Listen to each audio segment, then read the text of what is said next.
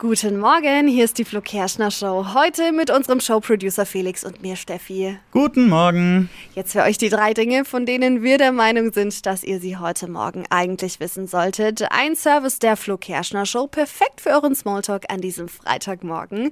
Nummer eins: Die neue Bundesliga-Saison startet heute Abend und zwar mit dem Spiel Werder Bremen gegen den FC Bayern München. Und jetzt fragt ihr euch zu Recht, hä? Wieso weißt du das, Steffi? Fußball ist doch gar nicht dein Ding. Ja, mein Freund hat sich jetzt schon den TV reserviert, also. Was hättest du dir angeschaut sonst? Ach, wahrscheinlich irgendeine Serie. Okay. Britney Spears steht kurz vor dem Rosenkrieg. Ja, nach 14 Monaten soll ihre Ehe jetzt schon am Ende sein. Finde ich sehr, sehr schade. Es will Mhm. einfach nicht klappen bei der lieben Britney. Ja, aber ich habe gelesen, sie hat einen Ehevertrag gemacht und ihr Vermögen von 60 Millionen Dollar ist also sicher. Na, das war dann schon mal clever.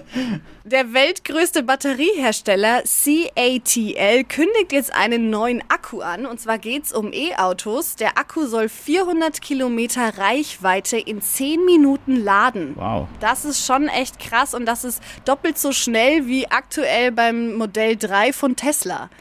Wer ist auf jeden Fall ein Ding für unsere Zukunft. Ich bin gespannt. Der Akku kommt wahrscheinlich auch nach Deutschland, denn es gibt schon eine Batteriefabrik der Firma hier. Cool. Das waren sie, die drei Dinge, von denen wir der Meinung sind, dass ihr sie heute Morgen eigentlich wissen solltet. Ein Service der Flo Kerschner Show.